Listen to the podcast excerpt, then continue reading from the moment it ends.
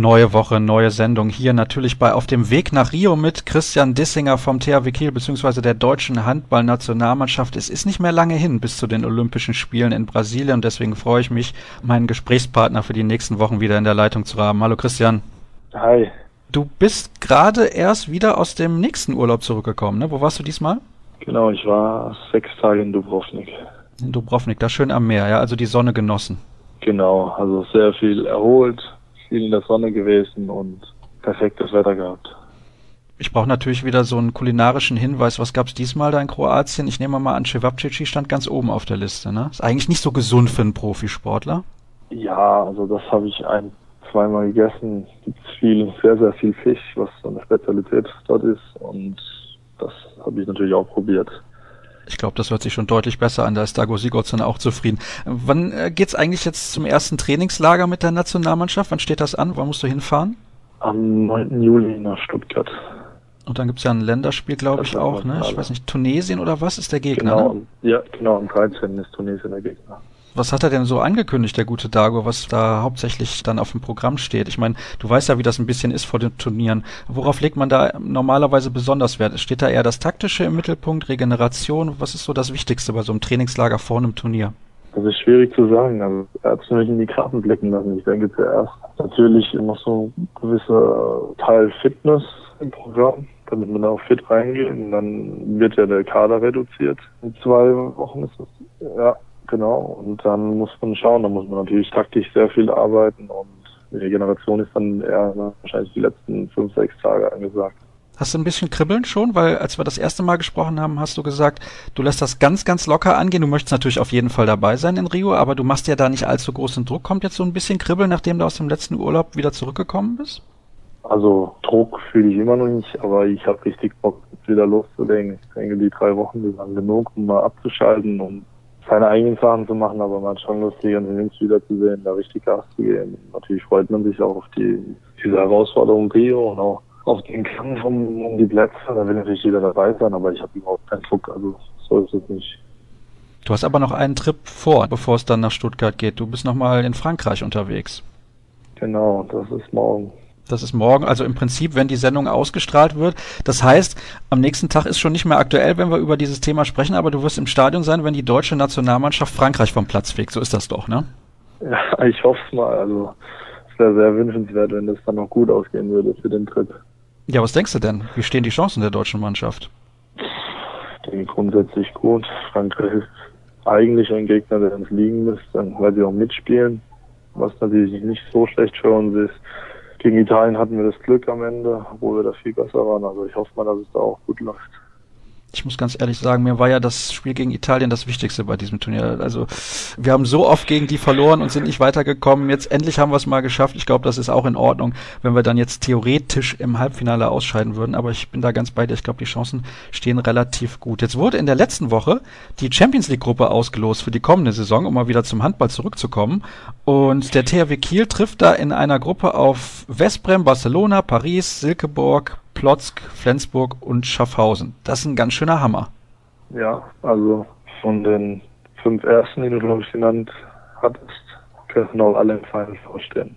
Ich finde das unglaublich, dass die Gruppen so hart zu spielen sind. Klar kommen da sechs, sechs weiter, aber du, man hat schon so viele Topspiele in der Vorrunde, dass, dass das, glaube ich, schon fast wieder an Attraktivität verliert, weil es eigentlich fast wie K.O.-Spiele sind. Und ja, halt nicht angenehm, solche Spiele auf so einem hohen Niveau in der Vorrunde zu haben.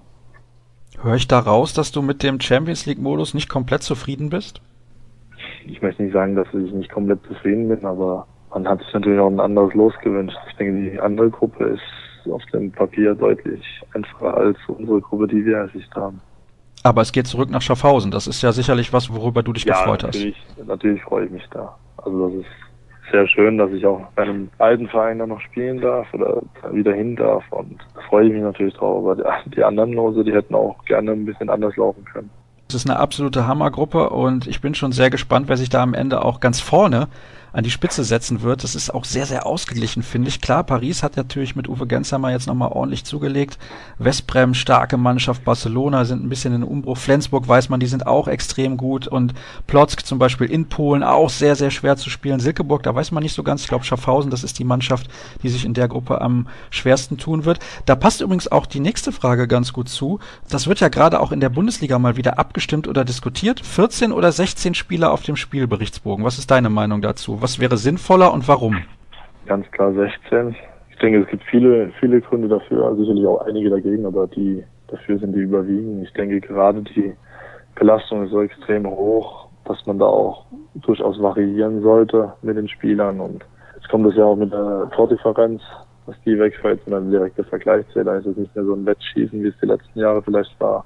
Von daher würde ich das auf jeden Fall für die Vereine, die vorne sind, bevorzugen, gerade die auch mehrere Wettbewerbe spielen, europäisch spielen, im Pokal lange dabei sind.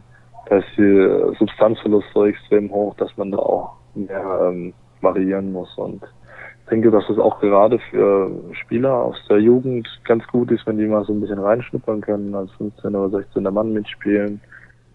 Ich denke, das ist vernünftig. Vielleicht muss man auch irgendwann über eine Quote nachdenken, dass zwei oder drei Spieler unter 23 dann da auf jeden Fall auf dem Führungsbogen stehen muss und mehrere Deutsche vielleicht. Also das muss man dann schauen, wie das ist. Aber ich denke, auf jeden Fall sollten 16 Spieler da drauf stehen dürfen.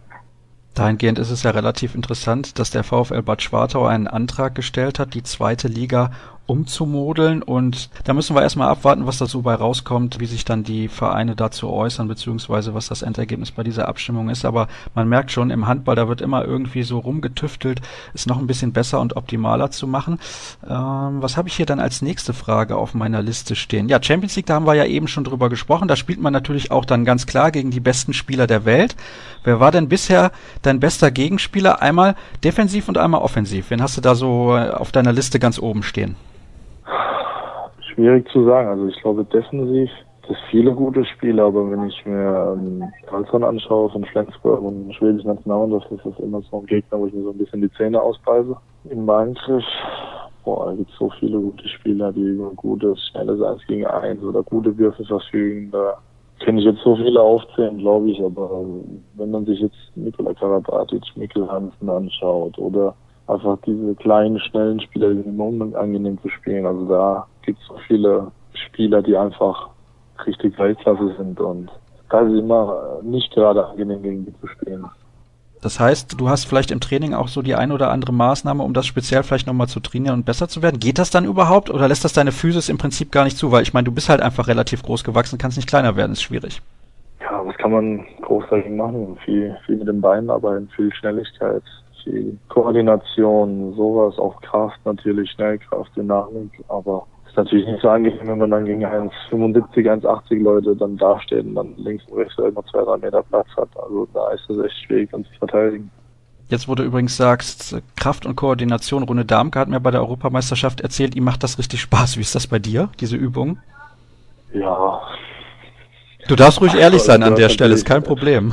Das gehört natürlich dazu und man, man macht es natürlich. Es gibt Übungen, die Spaß machen, es gibt natürlich auch Übungen, die weniger Spaß machen. Also ja, also nicht meine Lieblingsdisziplin. Ich laufe lieber, als ich manchmal ein bisschen Kraft mache, aber ich denke, grundsätzlich macht es natürlich auch Spaß, wenn man das in der Gruppe macht. Da erhöht es der ganze Spaßfaktor und dann hat auch jeder seinen Spaß dran, passiert dann was Lustiges oder so. Also macht schon alles Spaß, wenn man das in der Gruppe macht, aber alleine ist es natürlich immer ein bisschen zäh lieber Laufen als Krafttraining, um Gottes Willen. Also Laufen ist ja für mich persönlich gut. Wer mich schon mal gesehen hat, der weiß, mit Laufen habe ich nicht so sonderlich viel am Hut. Aber Spaß beiseite. Eine Sache wollte ich noch ansprechen und zwar gab es heute wieder die Meldung, dass eventuell Carsten Lichtlein Fahnenträger bei den Olympischen Spielen werden könnte. Da wird dann abgestimmt, die Fans können abstimmen und auch die Athleten werden abstimmen können. Fünf Vorschläge wird es geben. Das ist zum ersten Mal in der Geschichte von Deutschland, dass das so gemacht wird. Was würde denn ein Fahnenträger aus dem Handball für den Sport bedeuten? Also erstmals würde ich ihm sehr, sehr gönnen, weil er es absolut verdient hat. Ich denke, er hat immer wieder mal an Olympischen Spielen geschnuppert. Vor vier Jahren war er nicht qualifiziert. Vor acht Jahren war er, glaube ich, wurde er aussortiert oder war als 15. Mann dabei. Ich bin mir gar nicht sicher. Auf jeden Fall ähm, hätte er es auf jeden Fall verdient. Was es für einen Handball bedeuten würde, ist, dass einfach noch mehr im Rampen steht, dass ein Handballspieler diese Fahne tragen kann, das ist äh, schon für eine Riesenbedeutung für, für den Sport und ich hoffe, dass es natürlich so kommen würde, was natürlich auch in Deutschland noch mehr Ansehen die, für uns gibt, aber letzten Endes entscheiden es dann die Leute, was ich auch gut finde, dass es äh, endlich mal demokratisch passiert und nicht einfach bestimmt wird. Da muss ich auch ganz ehrlich sagen, hat mich sehr gefreut, diese Meldung, denn es wird ja immer darüber diskutiert, wer da dann genommen wird und die Fahne tragen darf. Sollen das langjährige Olympioniken sein? Sind das Einzelsportler oder Mannschaftssportler und so weiter? Also ich bin sehr, sehr gespannt. Ich glaube, die Chancen stehen relativ gut, wenn er unter diese Top 5 kommen sollte, dass er am Ende dann gewählt wird. Ja, dann habe ich noch eine Frage zum Abschluss der heutigen Sendung, denn wir sind schon wieder am Ende angelangt. Wie hoch gewinnt denn dann Deutschland jetzt gegen die Franzosen bei der EM? Also ich hätte ja nichts gegen 7-1 wie vor zwei Jahren gegen den Gastgeber. Aber ich glaube nicht, dass es so deutlich wird. Ich vermute, dass es sogar wieder in die Verlängerung der Elfmeterschießen geben wird. Also wird wahrscheinlich sehr, sehr knapp. Festlegen willst du dich nicht, ne? Ich musste ja nach 90 Minuten immer tippen bei meinen Tippspielen. Da habe ich ein 3-3 stehen, weil ich auch ein bisschen Risiko gehen muss. Ah, um Gottes Willen, 3-3, ja. Also mit der Abwehr, wobei, wenn Mats Hummels natürlich ich, jetzt weil fehlt. Ich, weil ne? ich nicht Erster bin, muss ich auch ein bisschen Risiko gehen. Okay. Nach vorne kommen, aber ich glaube, ich merke schon. Es wird ein enges Spiel werden und Deutschland wird eh am Ende gewinnen. Ich merke schon. Wenn du jetzt Risiko gehen musst bei deinen Tipps, heißt das, bisher hast du meistens daneben gelegen, ne? Aber ja, okay. Aber gut, ist egal. Hauptsache, die deutsche Mannschaft kommt am Ende weiter und ich hatte das ja in der letzten Woche schon angekündigt und auch natürlich in der ersten Sendung. Hörerfragen, da können wir auch noch ein paar gebrauchen. Also bitte zuschicken, wir sind weiter fleißig dabei, welche zu sammeln. Ein paar habe ich auch heute wieder eingebaut und alle weiteren Informationen gibt's wie immer bei facebook.com slash kreisab oder auch bei twitter at kreisab.de. Dir natürlich eine schöne Woche, Christian, und wir sprechen uns dann in ein paar Tagen wieder. Bis dann.